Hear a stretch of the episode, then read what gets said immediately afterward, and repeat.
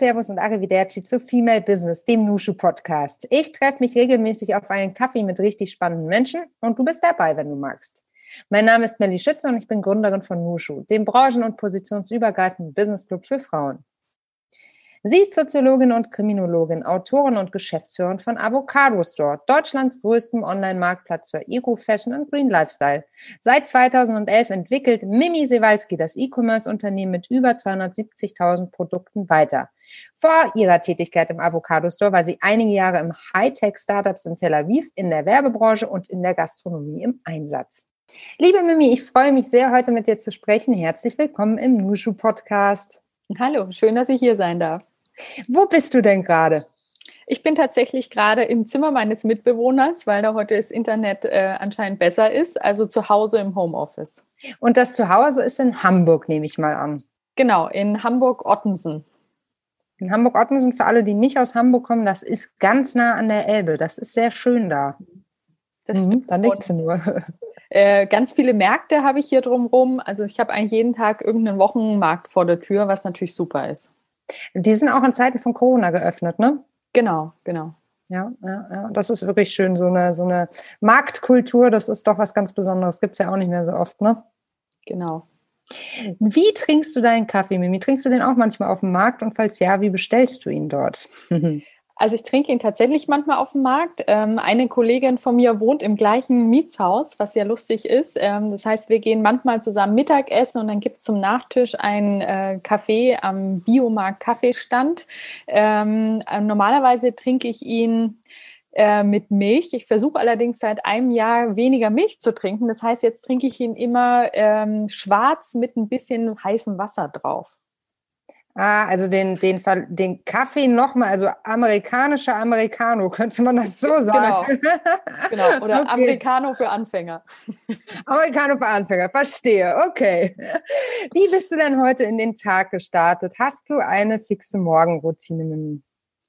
Also das Erste, was ich eigentlich mache, ist in meinen Kalender gucken. Ist auch das Letzte, was ich am Vorabend mache. Dann äh, könnte man sich denken, ja, passiert in der Nacht so viel? Ja, tatsächlich passiert manchmal sehr früh morgens was. Deswegen gucke ich zweimal rein und sehr spät abends kann auch noch mal was passieren. Das ist einmal so das Erste, weil mein Kalender immer sehr voll ist und äh, manchmal muss ich dann morgens so ein bisschen Termin-Tetris spielen, bevor ich richtig das Arbeiten anfangen kann.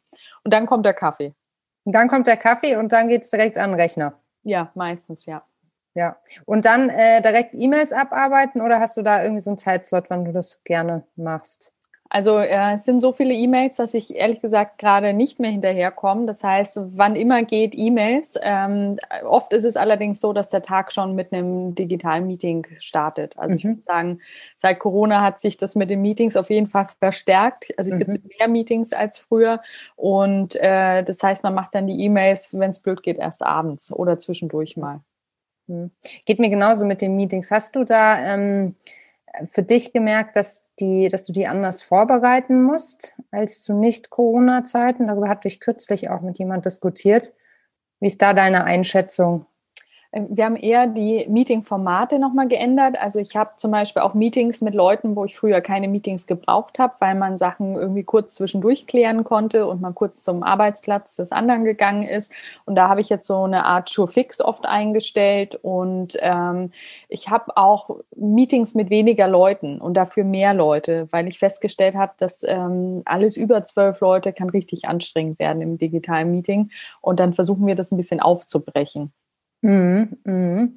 Ja, das interessiert mich jetzt natürlich eh, weil du bist ja schon eine ganze Weile beim Avocado Store. Ich glaube, 2011 wurde der Avocado Store von zwei Jungs, zwei Männern gegründet und du bist dann, äh, wenn ich richtig recherchiert habe, ein Jahr später ins Unternehmen gekommen und dann wiederum zwei Jahre später, also 2013, Geschäftsführerin vom Avocado Store geworden. Wenn du das jetzt vergleichst, war das richtig? Erstmal? Äh ja, es war fast richtig. Also ich bin schon seit 2011 dabei. Äh, ja. 2012 ist einer der Gründer raus und ich habe mehr Aufgaben übernommen und 2013 war ich dann offiziell Geschäftsführerin. Okay, verstehe. Hm, wenn man das jetzt vergleicht, also wo stand der Avocado Store damals und wo steht er heute? Wenn du sagst, äh, Meetings mit mehr als zwölf Leuten, dann lässt das doch darauf schließen, dass äh, ja mindestens zwölf äh, Leute im Unternehmen außer dir sein müssen. wie, äh, wie ist es? Gut kombiniert, genau. So ist es auch. Also wir sind jetzt äh, tatsächlich schon über 55 äh, Leute auf der Payroll. Wow. Ähm, also, und wir haben auch während Corona, also in diesem Jahr, ähm, ich glaube, sieben Leute eingestellt. Mhm. Ähm, teilweise waren das auch Elternzeitvertretungen, aber trotzdem, also wir haben weiterhin einstellen können, Gott sei Dank. Mhm. Ähm, und 2011 gab es eigentlich nur einen Festangestellten, das war äh, der eine Gründer und Geschäftsführer. Und sonst gab es nur ähm, noch einen Buchhalter, der Teilzeit gearbeitet hat und ähm, ja mich, die auf Rechnung gearbeitet hat, äh, zwei Praktikanten und eine Freelancerin. Ähm, also sehr, sehr, sehr kleines Team. Also das heißt, in den ersten Jahren, ähm, wenn ich irgendwo hingegangen bin und gesagt habe Avocado Store, dachten die Leute immer, ich bin Gemüsehändlerin. ähm, hat auch oft äh, das Telefon geklingelt und es hat jemand angerufen und gesagt, ja, hier, ich rufe vom Großmarkt an, hier, ich habe zehn Paletten Avocados. Wenn Ernsthaft? du die so. Super. Also ich musste viel erklären. Äh, das Thema Nachhaltigkeit war auch noch nicht so Thema, also eigentlich unvorstellbar, aber mir ist neulich mal aufgefallen, vor äh, zehn Jahren Jahren äh, musste ich immer noch erklären, was vegan eigentlich bedeutet. Also mhm. die meisten Leute wussten damals überhaupt nicht, was vegan ist. Inzwischen weiß es sogar mhm. meine Oma. Also da hat sich echt viel getan.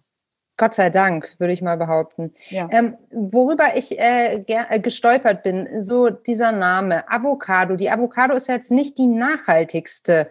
Ich glaube, es ist eine Frucht. Ne? Es ist kein ja, Gemüse, es ist eine Frucht. Ähm, warum Avocado Store? Also äh, der Name war ja schon da, bevor ich dazu kam. Ähm, ich finde den Namen aber trotzdem gut und ich erkläre mhm. auch gerne, warum. Also die Jungs haben sich da natürlich was dabei gedacht. Die dachten sich, äh, Mensch, in, in Amerika, ähm, in den USA ist gerade Green Smoothie total in. Ähm, es sind äh, vegane Bowls total in. Also wie gesagt, bei uns kannte das alles noch keiner. Und die haben quasi die Avocado als Symbolfrucht für einen gesunden und umweltbewussten Lebensstil gesehen. Und äh, die Avocado hat einen harten Kern, die ist außen und innen grün und sie hat die wertvollen Fette. So, das war, das war so grob die Idee, warum Avocado und das Store kommt von, ähm, wir sind ein Marktplatz und nicht ein Shop. Das heißt, mhm. viele Ladengeschäfte, Brands können über uns verkaufen und es sollte dieses Store ausdrücken, was natürlich, glaube ich, in Deutschland die wenigsten so verstehen. Es klingt halt vielleicht auch ein bisschen cooler. Ähm, und warum finde ich den Namen jetzt trotzdem gut? Ähm, also Nachhaltigkeit ist ja selten so ja, nein oder schwarz oder weiß, ist ja leider oft kompliziert. Und ähm, wir wünschen uns alle, dass es ein bisschen klarer wird. Und das ähm, Klare kommt aber nur durch Wissen und Information. Das heißt, Nachhaltigkeit ist auch ein Diskurs.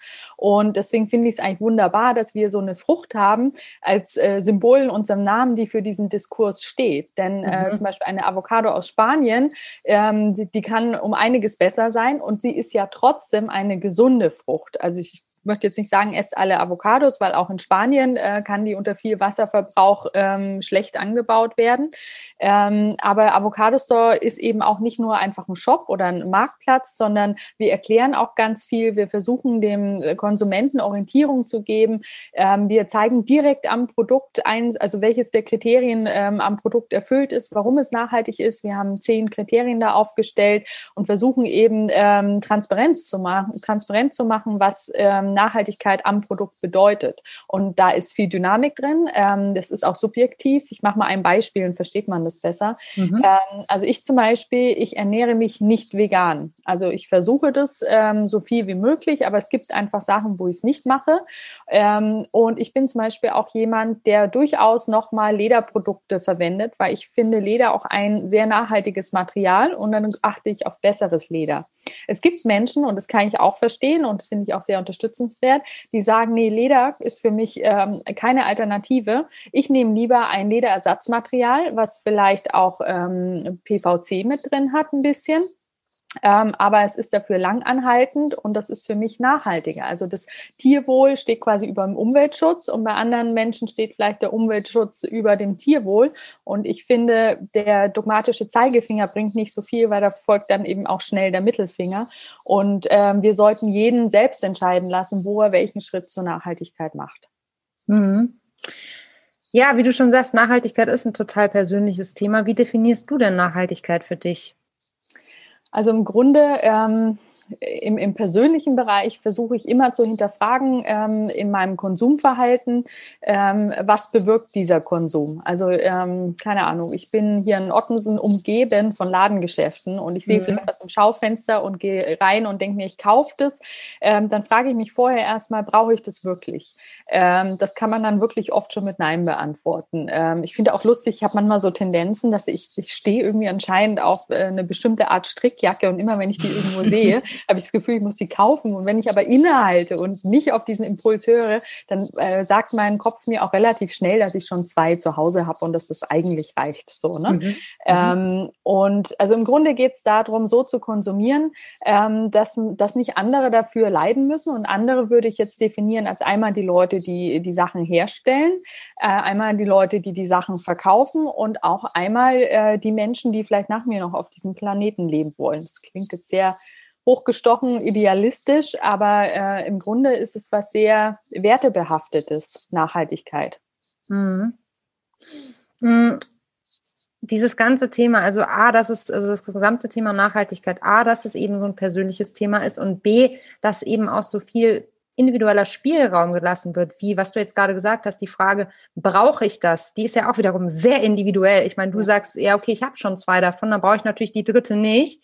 Jemand anderes sagt, naja, die Tage, äh, die Woche hat sieben Tage und ich kann noch nicht ähm, dreimal mit derselben Strickjacke irgendwo auftreten. Und äh, dann würde diese Person wahrscheinlich auch aus voller Überzeugung sagen, ja, natürlich brauche ich die. Ne? Ähm, hast du das Gefühl, als würden wir mit dem mit dem, mit der Prämisse des ähm, verantwortungsvollen Konsumenten, des, der verantwortungsvollen Konsumentin wirklich weiterkommen im Thema? Oder braucht es da eigentlich mehr?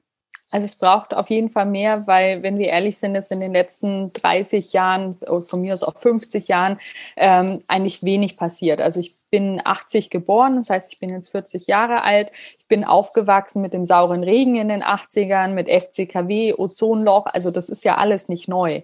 Ähm, ja. Wenn man aber mal guckt, was da jetzt wirklich passiert ist seitdem, dann muss man sagen, eigentlich gar nichts. Ähm, mhm. Es gibt vielleicht jetzt Elektroautos, aber ähm, dafür werden auch mehr Autos verkauft zum Beispiel. Oder ähm, wir haben technische Innovation, ähm, aber wir benutzen dann die Sachen auch mehr äh, also, oder kaufen die noch mehr. Das, das bringt dann natürlich natürlich auch nichts. Ne? Also es müsste auf jeden Fall aus meiner Sicht sowohl von Unternehmen als auch von staatlicher Ebene noch viel mehr, viel strenger was passieren. Mhm. Du hast ja mittlerweile auch ein Buch herausgebracht, das sich genau mit dem Thema Nachhaltigkeit auseinandersetzt. Und ähm, hast du da das, also du, du, du bist ja wahrscheinlich so in deinem Alltag als Geschäftsführer von Avocado Store, der ja nun mal einer der, eine der prominentesten Adressen so für nachhaltigen Konsum in Deutschland ist, mit vielen Menschen im Gespräch, sicherlich auch mit PolitikerInnen. Was, was ist denn da so das, das Credo? Also ich glaube, äh, viele, ja, es kommt natürlich darauf an, es ist wahrscheinlich eine selektierte Auswahl, mit denen mhm. ich spreche, die sind natürlich stimmt. etwas mehr bemüht. Ja, stimmt.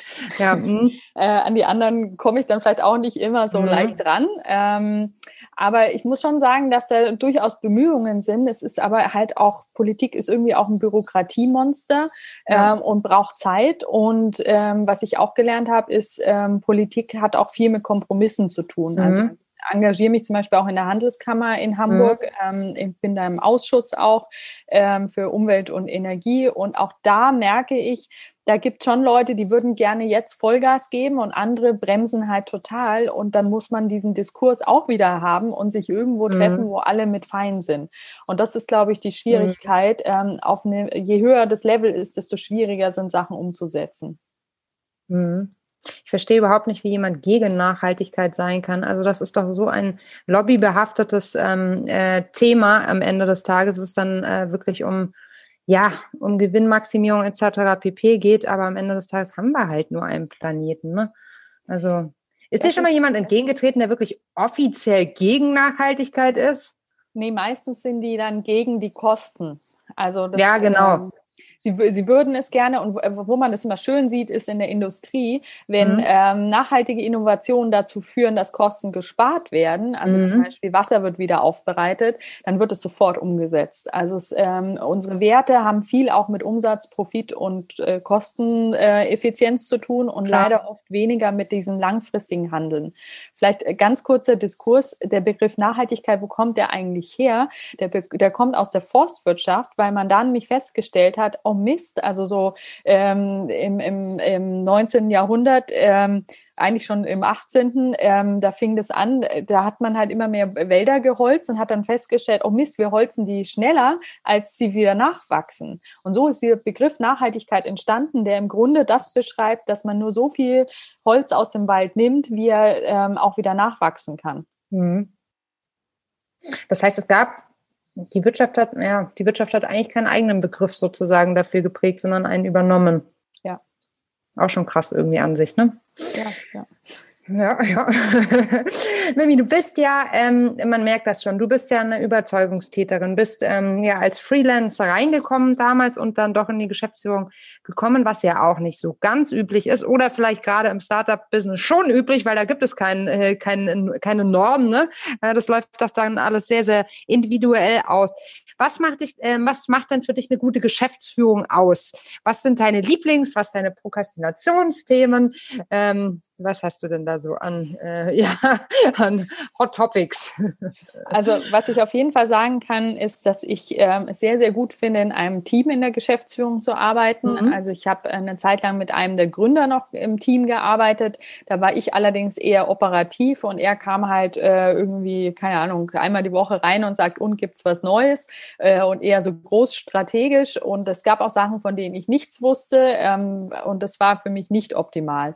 Ähm, und ich habe jetzt seit ähm, drei Jahren einen Co-Geschäftsführer. Äh, und das ist auch ganz wichtig. Den habe ich mir selbst gesucht. Also der wurde mir nicht von meinen Gesellschaftern vorgesetzt, sondern ich durfte selber in die Gespräche gehen. Ich habe die Vorauswahl gemacht und dann haben wir gemeinsam entschieden. Ähm, und da finde ich es ganz toll, dass ich jemanden habe, der sehr ergänzend zu mir arbeitet. Mhm. Also ich bin zum Beispiel eher äh, Kommunikation, ich bin eher äh, Nachhaltigkeit, ähm, ich, äh, ich bin eher Marke. Ähm, er ist so ähm, auf jeden Fall Excel und Businessplanung und wir sind in den wichtigen Punkten, machen wir das gemeinsam, vertrauen uns äh, gegenseitig und ver äh, verstehen auch, wo der andere seine Stärken hat und schätzen diese. Mhm. Und das habe ich eben auch schon anders erlebt. Ähm, und äh, das finde ich wahnsinnig wichtig, in, in, in der Führungsebene einen guten Sparingspartner zu haben. Also sonst wird es nämlich da oben schnell einsam. Mhm. Genau. Das ist so ein Ding. Und ähm, jetzt gerade im Bereich Startup ähm, äh, habe ich früher immer das Gefühl gehabt, also ich bin Soziologin und Kriminologin. Das sind zwei ähm, relativ generalistische Studienfächer, ne? also sehr breit gefächert. Ähm, ich habe dann in, mit Startups in Tel Aviv gearbeitet. Ich habe in der Werbung gearbeitet, also kurzum einen, einen bunten Lebenslauf, keinen typischen Lebenslauf.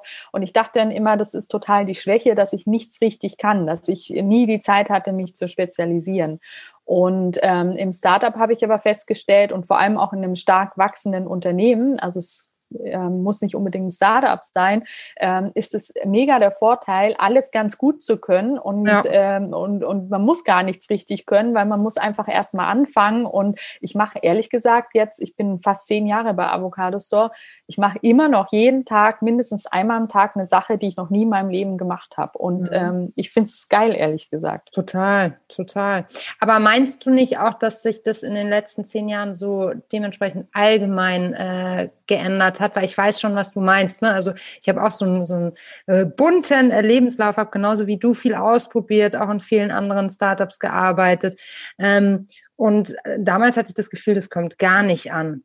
So, ähm, weil es halt nicht zu klassifizieren ist. Du kannst es halt nicht irgendwie in eine Schublade stecken und sagen, ja, passt auf die und die Position. Ne? Und das in den letzten Jahren aber da schon so ein bisschen Umdenken stattgefunden hat, nicht überall, ne? aber in vielen Bereichen, dass eben ein diverser, bunter Lebenslauf auch ähm, mehr und mehr willkommen ist.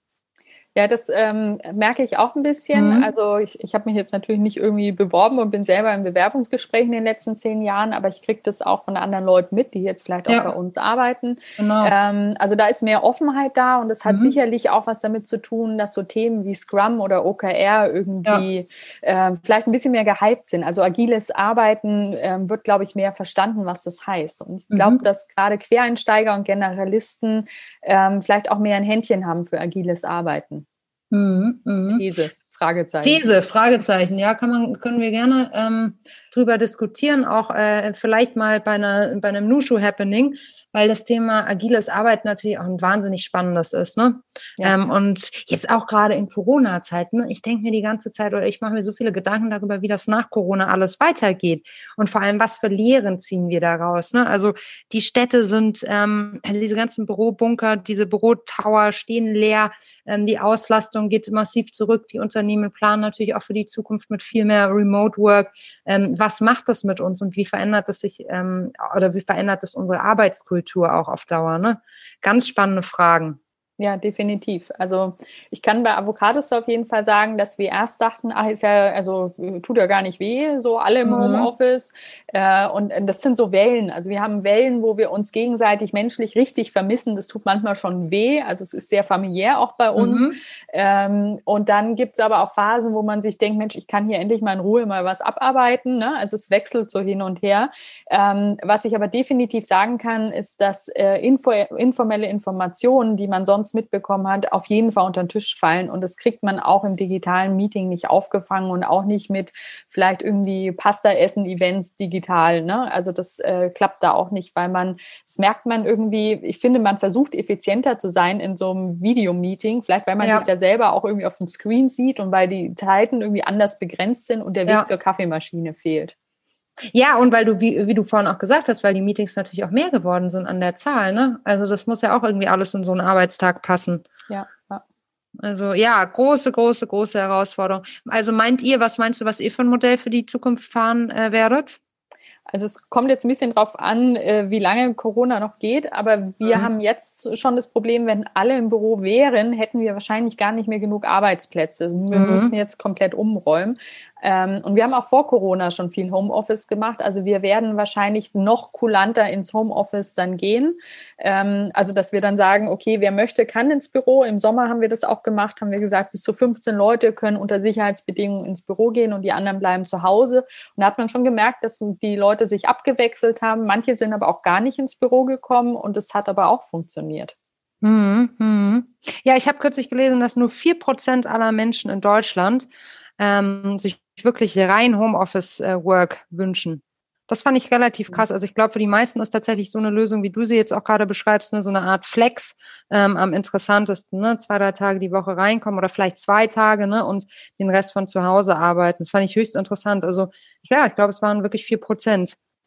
Also das hätte ich höher eingeschätzt man darf ja auch nicht vergessen, ne, es wohnt ja auch nicht jeder in der Stadt. Also dieses ja, Work-Life-Balance gewinnt ja auch mehr äh, an Fahrt, finde ich. Also es ist, äh, ich merke es vor allem bei meinen jungen Kollegen und Kolleginnen, es ist äh, nicht mehr selbstverständlich, dass man quasi für die Arbeit äh, alles gibt. Oder es ist selbstverständlich, wenn man für die Arbeit gibt, wenn die Arbeit für einen auch alles gibt. Also ja. das, ähm, da tut sich auch viel.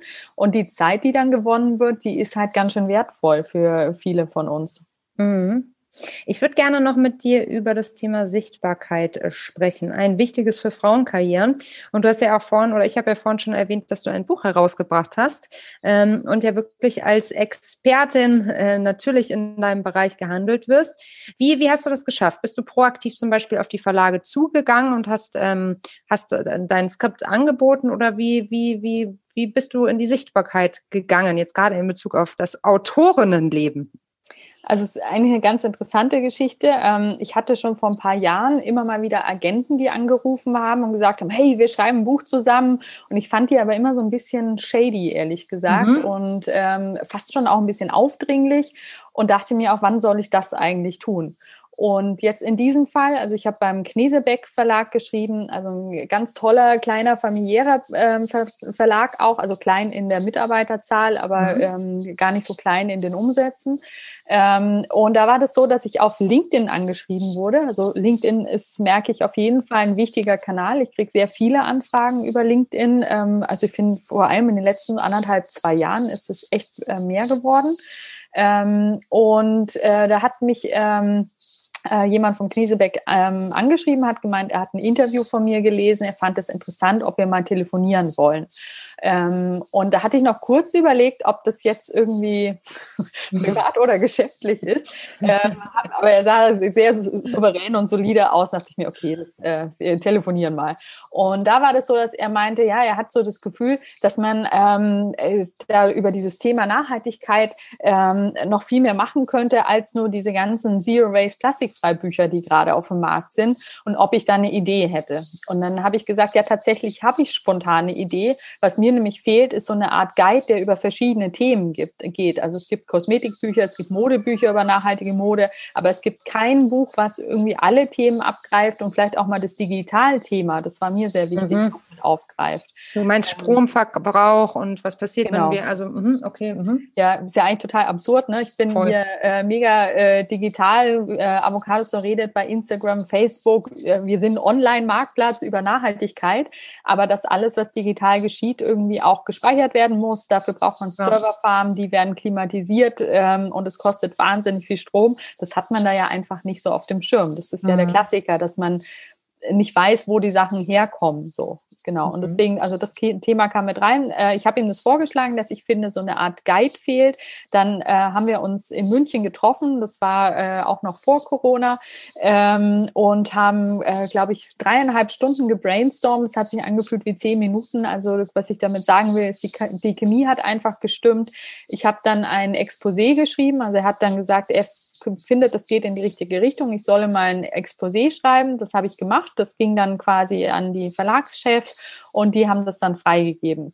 Ähm, der Nachteil war leider nur, dass ähm, ich quasi im August ähm, 2019 unterschrieben habe ähm, im September noch ähm, auf der äh, WFTO World Fair Trade Konferenz in Peru sein musste und das, ähm, wenn ich schon mal fliegen muss, äh, auch mit einem längeren Urlaub verbunden habe. Das heißt, ich hatte eigentlich nur fünf Monate zum Schreiben. Also Januar, Februar sollte das Manuskript quasi fertig abgegeben sein. Ähm, und ähm, ich bin natürlich als Geschäftsführerin jetzt auch nicht so, dass ich dann sagen kann, ich ziehe mich mal ein halbes Jahr raus. Das heißt, ich habe das ähm, neben der Vollzeit Geschäftsführerarbeit gemacht. Mhm.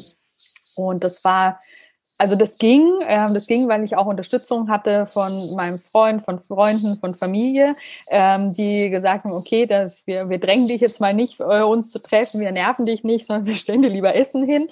Ähm, und es ging auch, weil mich auch das Avocado Store Team unterstützt hat, wo das ging.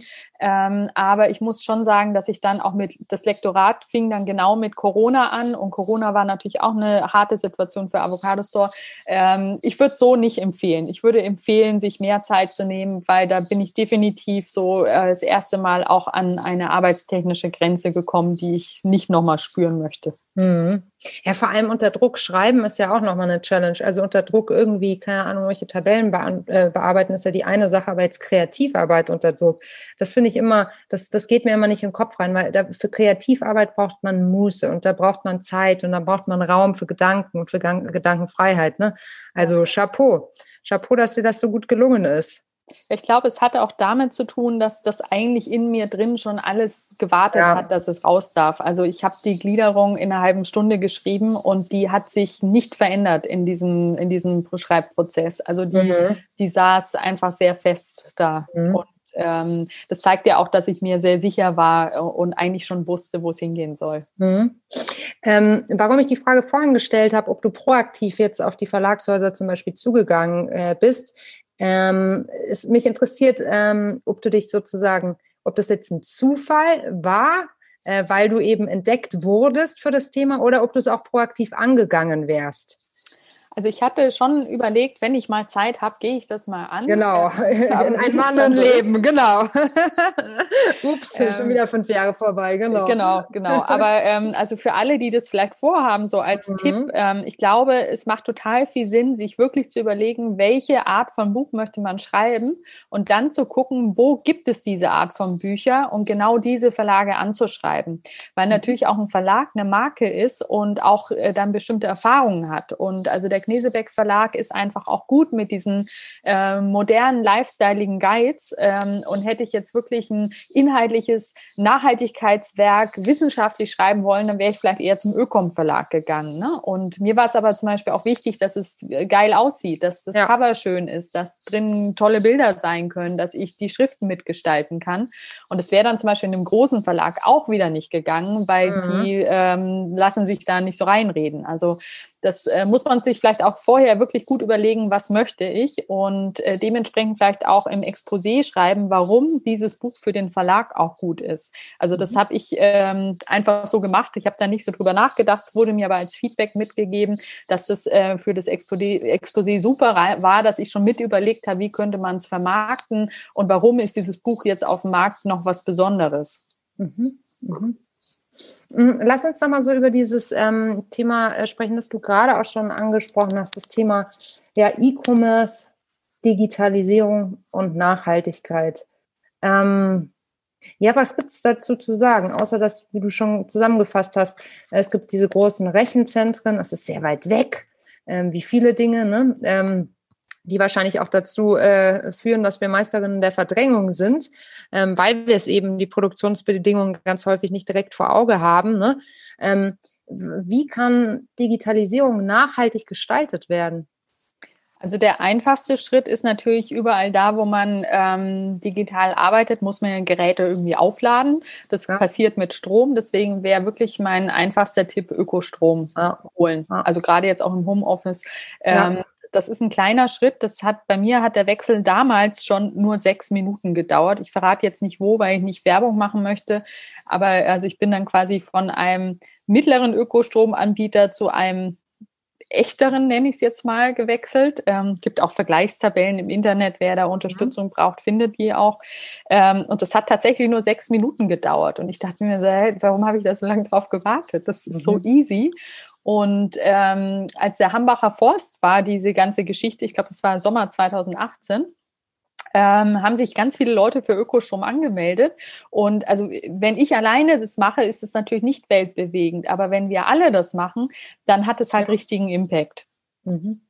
So, und ansonsten, ähm, ich habe jetzt so kleine handfeste Tipps, das ist ja, ja vielleicht auch nochmal ganz ja, Logo. Mhm. Ähm, also zum Beispiel der Bildschirm. Ne? Wenn man einen Bildschirm nutzt zu Hause, dann ist immer so ein kleines Lämpchen. Das gilt übrigens auch für, für einen Fernseher. Das bringt richtig was, das einfach auszumachen. Und ähm, wer dazu. Du meinst an der Stromleiste? Ähm, nee, an, ähm, am Fernseher selber oder halt am so, Bildschirm, ja. den Bildschirm einfach auszumachen. Ne? Also ja. das, das, sehe ich auch manchmal bei uns im Avocado-Store-Büro, wenn irgendwie dann plötzlich Feierabend ist, dann vergisst man das mal. Dann ja. ähm, geht tatsächlich mal einer von uns abends rum und macht dann die äh, Master-Slave-Steckdosen unten aus, weil dann hat man gleich alles ausgestellt. Also wir haben auch noch Lampen und so, ne? Und dann kannst du unten ähm, Master-Slave-Steckdosen, das sind diese Mehrfachsteckdosen, ja. einen Schalter haben für die jetzt nicht kennen. Ähm, also das bringt unglaublich viel. Ähm, dann bringt es auch total viel, zum Beispiel auf dem Handy ähm, eher äh, im, im, WLAN äh, zu arbeiten als mit den mobilen Daten, ähm, während es zum Beispiel mit dem Laptop mehr bringt, mit dem Kabel im Internet zu sein als mit dem WLAN, weil man dann weniger Strom verbraucht. Ähm, das klingt ah. wahnsinnig banal und so ein bisschen korinthenkackerisch, aber die Masse macht es halt. Ne? Und wir verbringen halt auch einfach viel Zeit an diesen Geräten. Also auch, ähm, ich wüsste ehrlich gesagt nicht mehr, wie ich ohne Smartphone arbeiten sollte. Also würde ich auf jeden Fall ja. mein Smartphone nicht mehr schaffen, muss ich auch ehrlich zugeben. Ähm, genau, und dann auch einfach so Sachen wie die Geräte zu pflegen. Also das Smartphone vielleicht dann nicht tatsächlich immer das neueste Smartphone holen, sondern lieber gucken, dass man das Smartphone, was man hat, möglichst lange benutzt. Also ich weiß, ich klinge jetzt ein bisschen wie so eine Oma, die, äh, die ihren Enkelkindern irgendwie die heißen Tipps, Nein. aber das sind halt die Oldies, ja. Und ähm, wir vergessen Oldies halt Oldies, genau. genau. Ja. Und äh, vielleicht auch noch so ein ähm, Videos zum Beispiel. Ähm, äh, lieber auf dem Handy angucken als auf dem Laptop, weil je größer der Bildschirm, desto mehr Strom wird dann verbraucht, gerade bei Videos. Also ist vielleicht auch nochmal so ein kleiner Tipp für zwischendurch, wenn man mal kurz ein YouTube-Video angucken möchte. Außer man ruiniert sich dann die Augen, dann muss man zum Optiker und dann müssen wieder Ressourcen aufgebracht werden für die Brille. Genau. und das ist halt immer das, ne? Es ist immer diese, das sind immer diese Kausalketten. Genau, das ist äh, genau das, was ich vorhin mit Diskurs meinte, als wir ja. über die Avocados gesprochen haben. Absolut. Ähm, das muss man halt für sich selbst abwägen. Und vielleicht ja. ist jetzt von den drei Tipps, die ich gesagt habe, einer dabei, wo man sagt, das probiere ich mal. Total. Das ist mir jetzt zu doof. Dann ist ja. das aber schon eine Sache, die man langsam umgesetzt hat und die zählt. Und irgendwann ist sie in Fleisch und Blut übergegangen und dann sagt man sich vielleicht, ach, wie war jetzt der zweite Tipp nochmal? Jetzt kann ich ja vielleicht nochmal einen Tipp machen hier. Ja, absolut. Ich meine hier ähm, Shari Linte, die ist bei Stop the Water While Using Me, mhm. ähm, auch eine Nushu. Ähm, alleine diese, also für die, die es nicht kennen, das ist eigentlich eine, eine, eine wie sollte man sagen, eine Hand, ähm, Handseife. Ja, und auf diese, auf dem, auf der, auf der, auf dem, wie sagt man da, aus, auf der Verpackung, auf der Pumpflasche steht Stop the water while using me. Ist auch so ein unfassbar simpler Trick, ne? Aber es gibt scheinbar unfassbar viele Menschen, die natürlich auch beim Händewaschen oder beim Zähneputzen einfach das Wasser laufen lassen. Ja. Und ähm, es sind genau die kleinen Schritte, die dann doch irgendwie zu einer besseren Welt äh, führen können, ne? Da habe ich. Spontan auch noch ein Tipp: ähm, ja. Zähne putzen einfach mit kaltem Wasser, weil das warme Wasser muss erhitzt werden und es kostet wesentlich mehr Strom. Und alles, was Strom spart, äh, ist ja auch so schön, hat den Nebeneffekt, spart ja auch Geld. Stimmt. Wow, Mimi, das war wirklich total simpel. Okay, werde ich jetzt auch nochmal reflektieren, ob ich die. Ich glaube, ich wasche die Zähne auch nicht mit oder ich putze die Zähne auch nicht mit kaltem Wasser. Werde ich umstellen. Guter Hinweis. Vielen Dank, Mimi. Ich würde jetzt gerne mit dir einen, äh, eine Runde Quick and Dirty spielen. Das geht so: Ich stelle dir fiese, gemeine Fragen und du beantwortest sie in einem Satz. Wie okay. findest du das? so mittel, aber wir gucken mal. Nein, die sind nicht gemein, die Fragen. Aber legen wir mal los. Was war der Moment, der für dich dein bislang größtes Erfolgserlebnis war? Tatsächlich, als ich das Buch in der Hand hielt. Mhm. Was waren die größten Herausforderungen in deiner Karriere der letzten zwei Jahre? Äh, ein Team glücklich zu machen. Welche Situation in deiner Karriere würdest du heute anders angehen als damals? Ich würde, glaube ich, von Anfang an selbstbewusster an die Sache rangehen. Fake it till you make it. Mhm. Was macht dir in deinem Job besonders viel Spaß? Die Abwechslung und dass es wirklich nie, nie, nie Routine wird. Was war dein größtes Learning in den letzten zwei Jahren? Hm. Dass es äh, oft gar nicht so schlimm kommt, wie man befürchtet. Wenn du eine Sache auf der Welt sofort ändern könntest, welche wäre das? Ökostrom für alle. Mhm. Wie ist deine Definition von Feminismus? Mm, ein bisschen wie Nachhaltigkeit, zu zeigen, dass es total easy ist, Spaß macht und gar nicht wehtun muss. Und bist du Feministin? Ja, ich würde schon sagen, ja.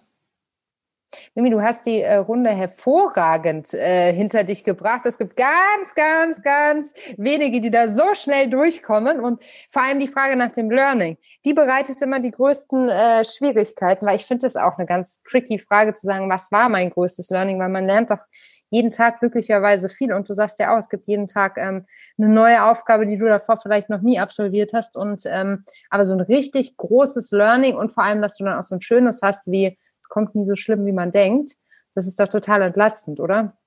Ja, also das nimmt halt, also ich fühle mich manchmal wie so ein Haflinger-Pferd, dass ich, also früher war ich vielleicht eher so ein nervöses, junges Vogel. Und jetzt bin ich so, ne, wenn man einfach das ein paar Mal so die Scheiße miterlebt hat, dann ähm, ist man auch nicht so schnell durcheinander zu bringen mehr. Das hat auch, glaube ich, einfach was mit Erfahrung dann zu tun. Ja, total. Ja, dass man halt nicht mehr so panisch ist, ne? Ja, genau. Boah, ja, ich, ich erinnere mich da auch noch an Sachen, die lassen mich heute jetzt, ich würde nicht sagen kalt, aber wie du schon sagst, man begegnet ihnen einfach mit, man weiß, dass sie dazugehören. So, genau. Ne? Ja. Und ähm, ja, nee, das ist schon gut, wenn man zuversichtlich durchs Leben geht. Ein sehr schönes Learning, Mimi. Vielen Dank fürs Teilen. Sehr es gerne. hat sehr viel Spaß mit dir gemacht und vielleicht hast du ja Lust, uns alle noch mal ein bisschen mit diesen ganz einfachen Tricks äh, zu inspirieren, die wir bei ähm, Nushu sicherlich alle gerne auf die eine oder andere Art äh, umsetzen, um gemeinsam eine nachhaltigere, grünere, bessere, schönere Welt zu gestalten. Wenn du das äh, möchtest, würden wir uns sehr freuen. Und ansonsten danke ich dir sehr für deine Zeit. Hat Spaß gemacht mit dir. Vielen Dank, Mimi. Klar, gerne auf jeden Fall. Und es hat mir auch großen Spaß gemacht. Schön. Dann auf bald.